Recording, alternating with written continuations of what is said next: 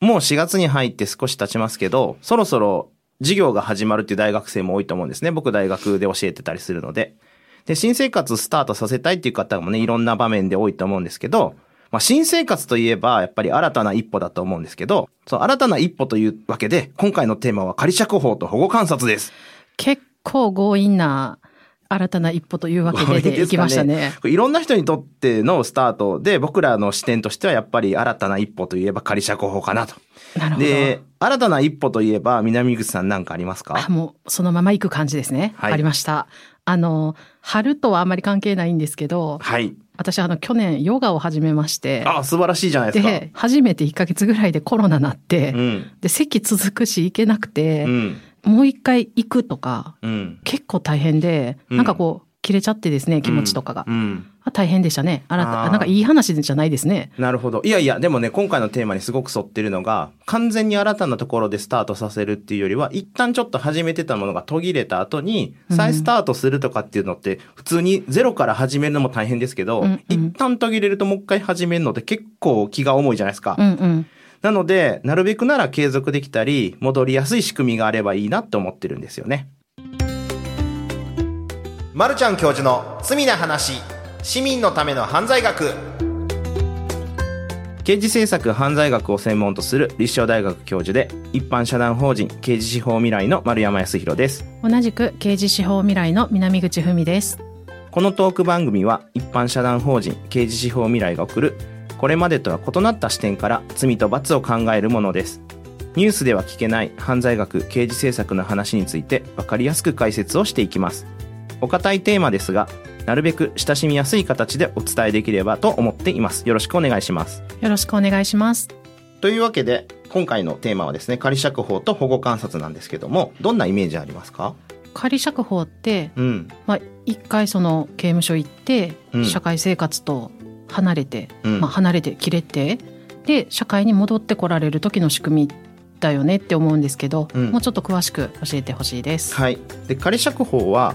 犯罪白書によるとですね回春の情があって改善構成が期待できる懲役または禁錮の受刑者を刑期満了前に仮に釈放して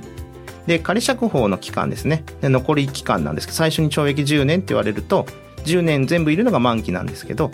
でその途中で出てくるとこれ仮釈放なんですけど例えば10年の人が8年で出てきた残り刑期っていうのは2年ありますよね。これ残刑期間っていうんですけど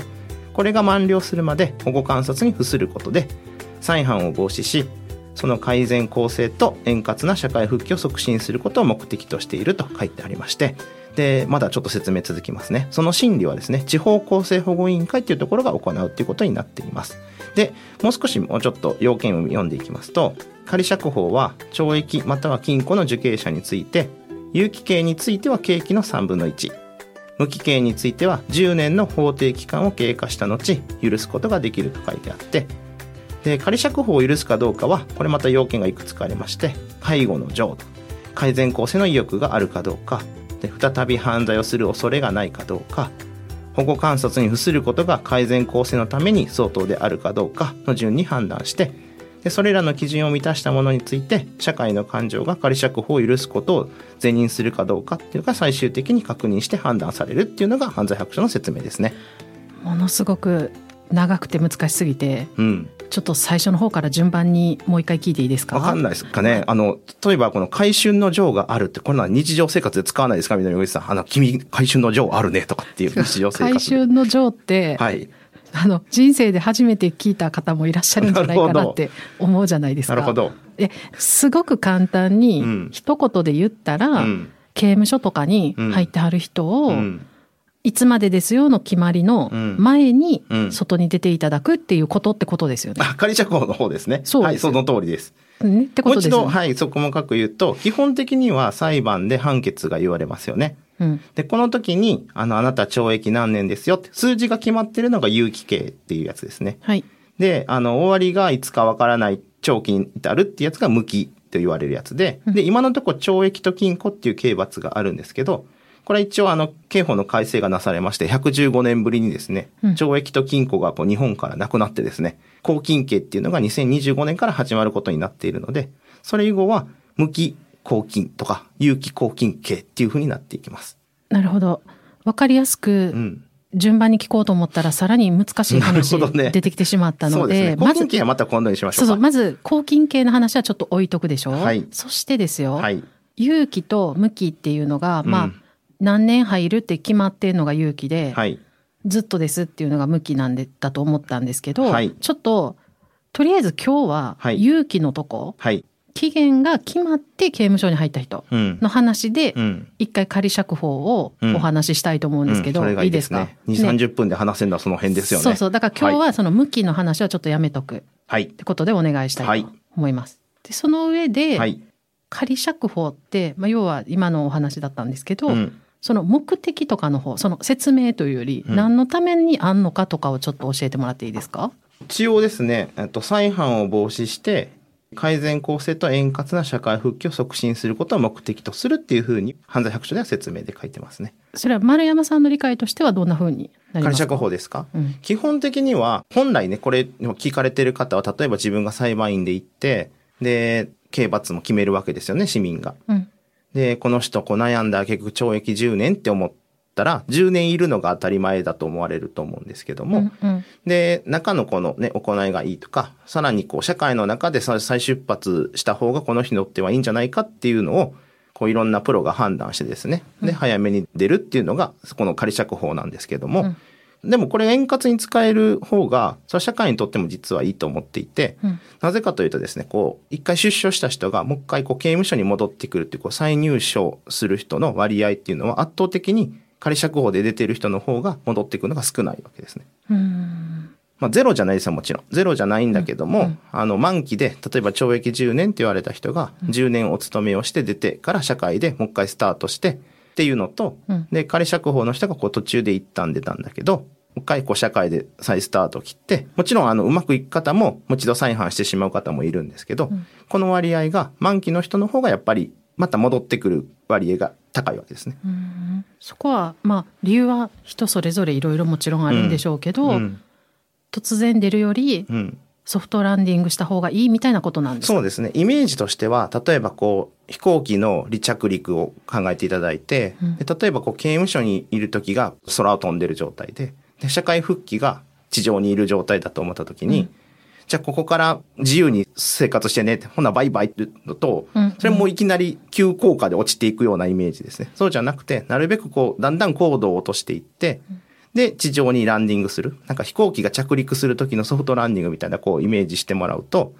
で、いきなりこう、なんていうか刑務所からじゃあバイバイっていうよりは、緩やかにこうサポートを受けつつ社会にソフトランディングしてもらうっていうようなイメージを持ってもらうと分かりやすいかもしれないですね。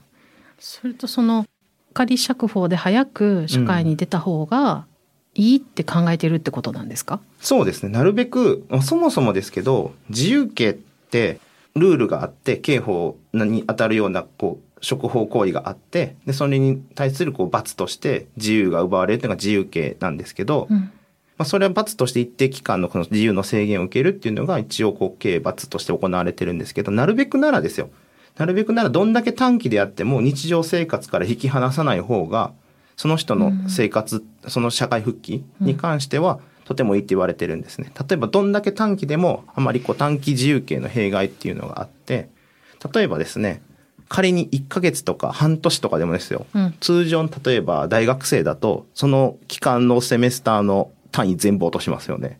あそうですね。で、1ヶ月ね、うんうん、社会人だと半年も仕事離れたら、まあ、クビになることがありますよね。ねうん、私、家賃払えないと住むとこ奪われますよね。うん、とか、ちょっとでもやっぱ、たとえ短い期間でも、社会から一旦こう分断されるっていうのが、その人の再スタート、再スタートどころか、その生活自体がやっぱ崩れてしまうわけですね。ななので、なるべくなら日常生活続けながら、うんで、ただ、こう、ルールを犯したので、それに対する罰を受けるっていうのが、どんどんこう近代化人道的なものが進んでいく。例えば、罰金刑なんていうのは、日常生活続けながら、一定の金額払うっていうので、生活は続けれるわけじゃないですか。うんうん、で、自由刑もなるべくならこう短い。で、その生活の再スタートがしやすい。本当は自由刑をなるべく少ない方がいいっていうのが前提にあって、で、さらにこう仮釈放なんかに言うと、もうそもそもなんかもう社会の中でこの人再スタートできそうだな。だけどまあ最初に言われた刑罰の期間はあるので、うん、それは罰としてまた残刑期間さっき言った残りの刑期は保護観察を受けながら、完全にフリーになるわけじゃなくて社会の中で一定の制限がありつつも再社会化というか再スタートを切るっていうようなことをやってるわけです。うんなるほど。その、まあ、社会のルールを破ったっていうことへのペナルティと、うん、でもその人も社会で共に生きてる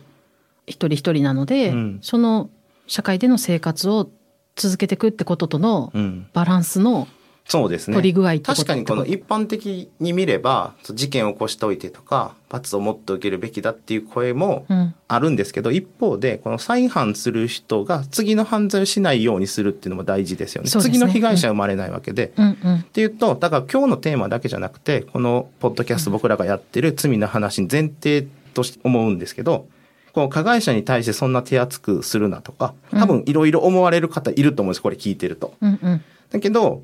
本人の、まあ、もっと細かく言うともっと細かい話はあるんですけど、まずはこの人がこう再犯しなくなって、で、社会の中でみんなと生活できるようになったら次の被害者生まないわけですよね、少なくとも。うんうん、で、そういうことでいろんなこう、実は被害者の支援も大事なんだけど、加害者の支援をすることで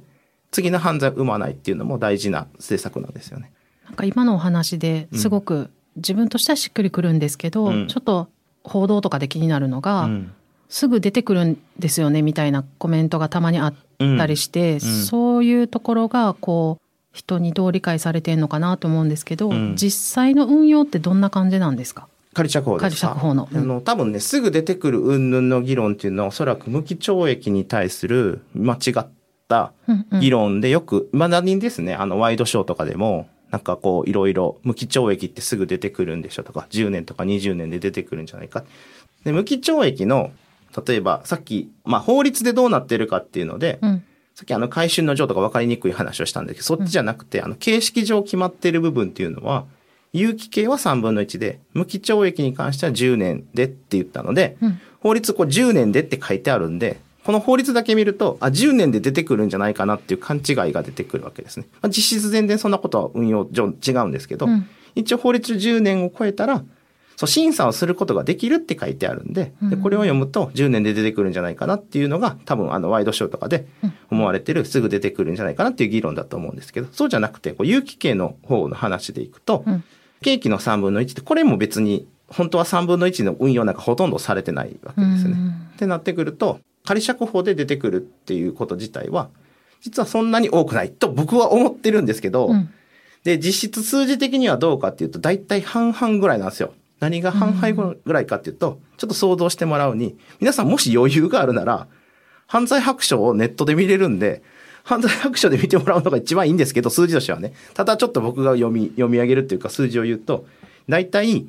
想像してもらって、半々なんですね。何が半々かって、満期で出てくる人と、仮釈放で出てくる人が大体半々ぐらいなんです。で、これ何が半々かっていうと、例えば、刑務所の中で亡くなられて、ご遺体になってっていうのはちょっと置いといてですよ。その1年間で何人出てくるかっていう数字が出てくるわけですよね。今年、例えば2023年に刑務所から何人出てきました。うんうん、2022年には刑務所から何人出てきました。うん、こう、総数の中で、うん、で、何人が満期で出てきた人で、うん、何人が仮釈放で出てきた人っていう比率があるんですね。うんうん、で、わかりやすく言うと、例えば2022年に1万人が刑務所から出てきたとしますね。うんで、これって刑務所から出てくる人って2パターンあるんです。さっきあの亡くなったっていうのを置いとくと、うん、そのどの2パターンかっていうと、満期釈放で出てくる人と、仮釈放で出てくる人っていう2パターンあり得るわけです。うん、で、満期釈放で出てくるってどういう意味かって言ったら、例えば判決で懲役10年って言われた人が、10年目を迎えたのがたまたま2022年だった。うんうんうん、これ満期で2022年に出てくるわけです。うん、で、仮釈放の人は、例えば懲役10年って言われた人が8年で出てくるのがさっき仮釈放だって言いましたね。例えばですよ。うんうん、その8年目に当たる年が2022年だった。うん、ということは、2022年に刑務所から出てくる人の中で、ちょうど満期で2022年になったから満期釈放で出てくる人と、まだ刑期は数年残っているんだけど、途中で出てくる仮釈放の人がたまたま2022年に出てきたっていうパターンがあり得るわけですよね。で、さっき言ったのは、例えば1万人が2022年に出たとして、仮にですよ、仮の数字ですよ。で、半分の人が満期の人だった。で、半分の人が仮釈放の人だったっていうと、半分半分ですよね。うんうん、50%っていうことになります。うん、で、大体この50%の、これ仮釈放率っていうんですけど、うん、今年出た中で何人が仮釈放で、何人が満期釈放かっていうこの数字を出すと、大体半々ぐらいなんですね。ただ、ちょっと前までその半々と、なんならもう満期の人がちょっと多くなりかけた時期もあったんですけど、今は60%ぐらいまで仮釈放率が上がってきてます。仮釈放で出てこられる方が多いの方がちょっと多いってことですかね。6割ぐらいってことですね。そういうのはこう、なんていうんですか、時代の流れとか、うん、なんか政策の変更とかで、変わったり厳しくなったり緩くなったりなんかするんですか？これはね、あの、いろいろいろんな場面で例えば、あの、厳罰化が進んでった場面っていろいろあったんですね。うんうん、例えば言い渡される刑期が重たくなってる、きつくなってるっていうような、いろんな裁判の場面で重くなってる。うん、で、まあ、いろんな場面でこうあるんですけど、実はここの社会復帰のこう公正保護って言われる部分でも、実は厳罰化の影響を受けているんじゃないかっていうところがあって、それがさっき言った半々だってたんですけど、それまでは実はね、60%、もっと言うともかなり昔まで言ったら、うん戦後とかですよ、かなり昔で。はい、言うと、まあ、80%とか70%で仮釈放の人が多く出てる時期があったんですよ。それがすごい勢いで落ちてって、で、50%になって、2010年に至っては、49.1も満期で出てくる人と仮釈放の人入れ替わっちゃって、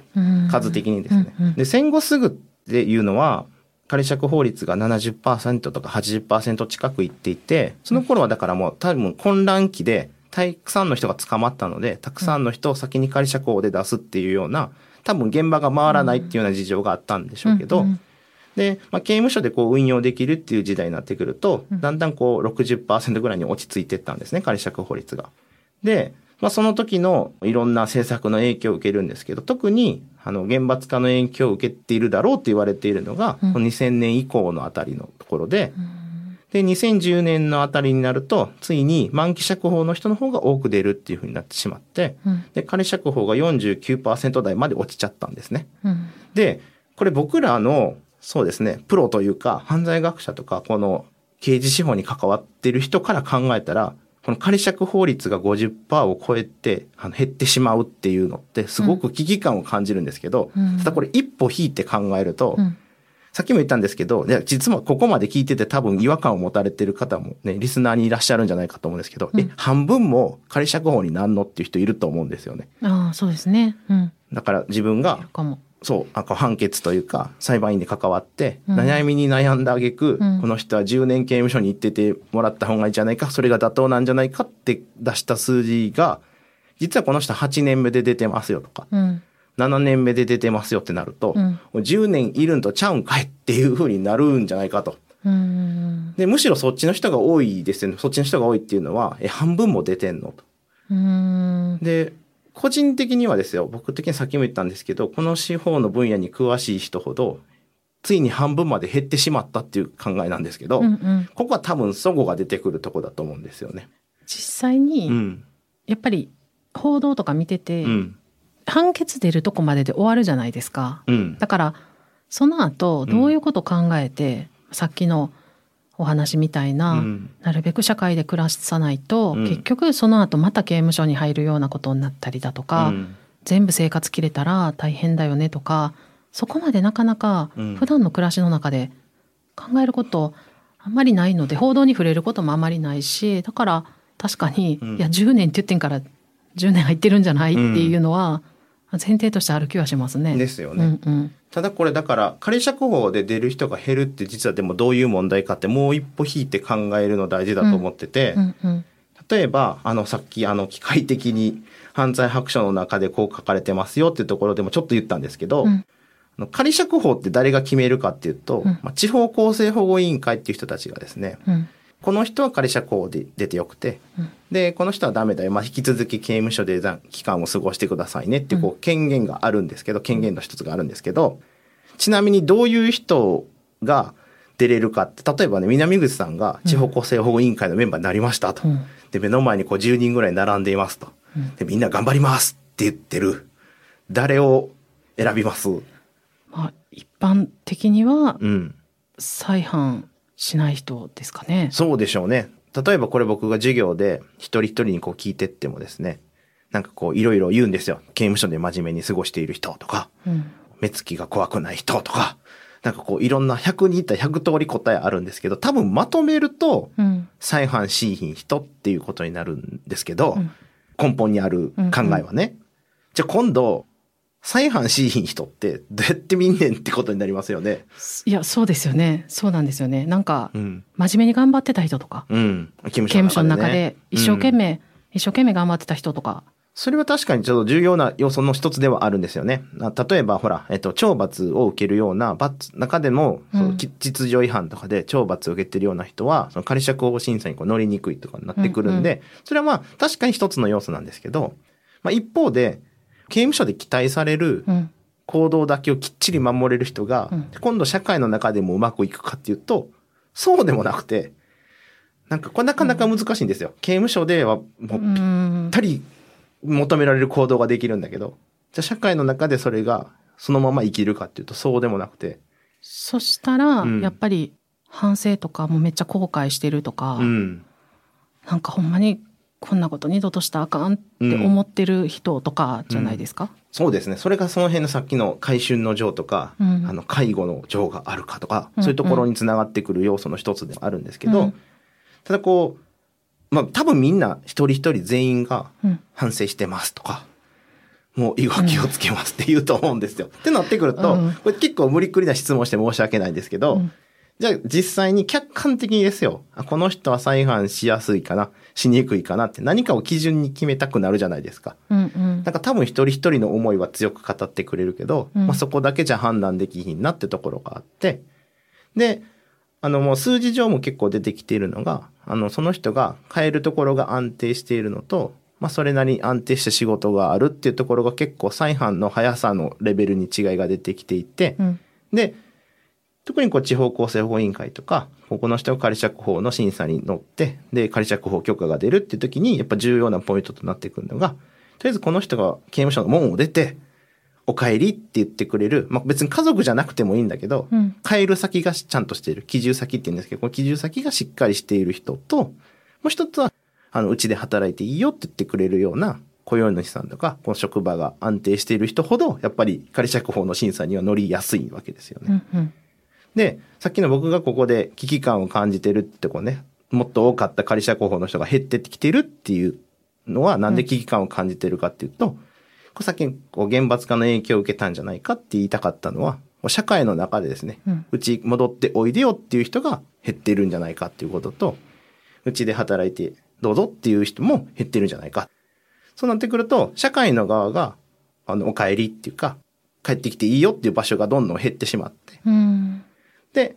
戻れなくなっていく人が満期まで刑務所にいて、で、一応裁判所では言われたから10年って。だから10年までは刑務所は見るけど、うん、言われたからそれは見るけど、うん、後のことはもう知らんよ、出てってねっていう社会になってしまってるんじゃないかっていうところに、こう危機感を感じてるっていう話でした。ね、10年経ったら、お帰りって言ってくれる人がいようといまいと出なきゃいけないってことですね。そうですね。だから、うん、刑務所の仕事としてはやっぱりあの、保安施設としてもそうですし、例えば裁判官が懲役10年って言ったら10年その人をその場であの過ごしてもらうっていうのが第一の命題になるので、うん、うん。うん、ただその10年間は頑張るけど、うん、確かにねその人はもうお勤めとして罰としてはそこでもうお勤めは終わっているので、それ以上こう刑務所が関わるとちょっとね人権侵害にかかってくるから、まあねね。うんうん、のでとりあえず言われた契機は見るけどそれから後のことは一応刑務所の仕事ではないっていうことになるわけですよね。その10年で出たらもうその後はそら関われませんと。そしたらその前、刑務所の人はね。刑務所ね、うん、そしてその前に仮釈放で出ますってなったら、うん、どんなふうにこうじゃあバシッて切れずにこう、仕組みとして支えていくんですか？あのそう刑務所の中のことを施設内なので施設内処遇っていうんですけど、うん、刑務所の外でやるその社会復帰の支援というか法務省がかかってこれ社会内処遇っていうんですね。でこの社会内処遇っていうのをメインに担っている、うん、まあいろんな人たちがいろいろ担うんですけど、メインに担っているこの法務省の保護局の保護観察官っていう人がいるんですけど、この人たちがこう保護観察っていうのをするわけですね。うん、で、保護観察っていうのは、犯罪をした人とか、もしくは非行のある少年が、社会の中で構成できるように、うん、指導とか支援とかを行っていくっていうのが保護観察と言われています。そうするとそういう保護観察っていうのをしながら、うん、まあ突然社会に出てじゃあ突然生きてけっていうんじゃなくって、うん、少しずつ少し早く出て、うん、あの社会で生きていってくださいねっていう制度ってことですよね。うん、そうですよね。あのもちろんですけどその最初に起きた事件に対して、まあ、被害者の支援っていうのは徹底する。これはもう絶対なんですけど、で犯した罪に対する罰を受けてもらうってこれも行われてるんですけど、でその一方で、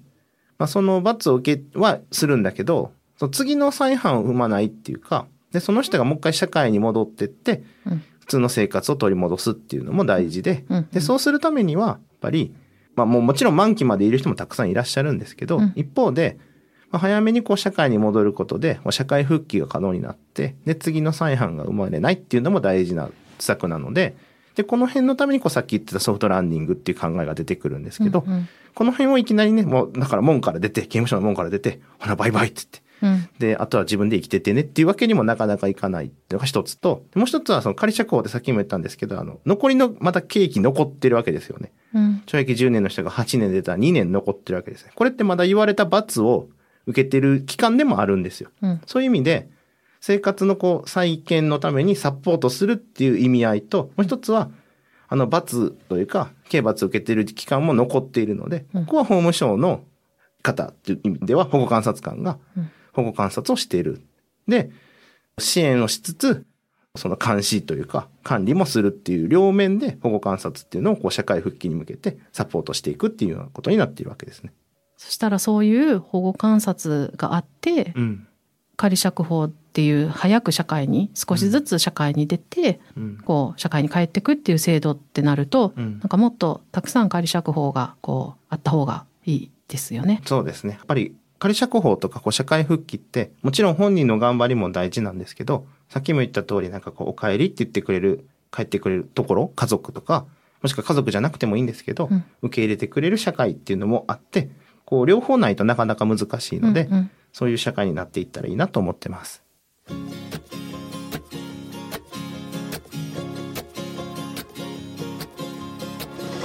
さてここで犯罪学をもっと身近に感じてもらうために犯罪学の観点からエンタメを見ていきたいと思います。